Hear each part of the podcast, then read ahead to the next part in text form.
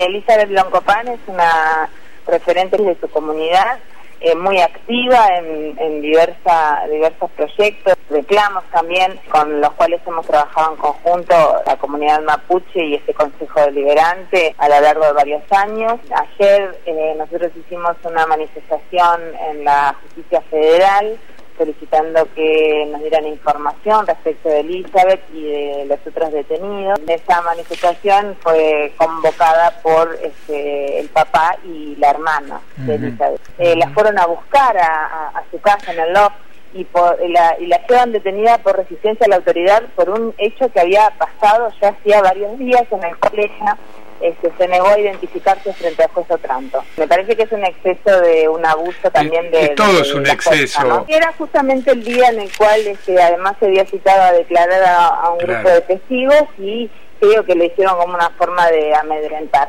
La verdad que todo indicaría que fue así. Elizabeth, cuando fue liberada, también manifestó que había tenido ese enfrentamiento verbal con el juez Otranto este, y fueron a buscarla a ella.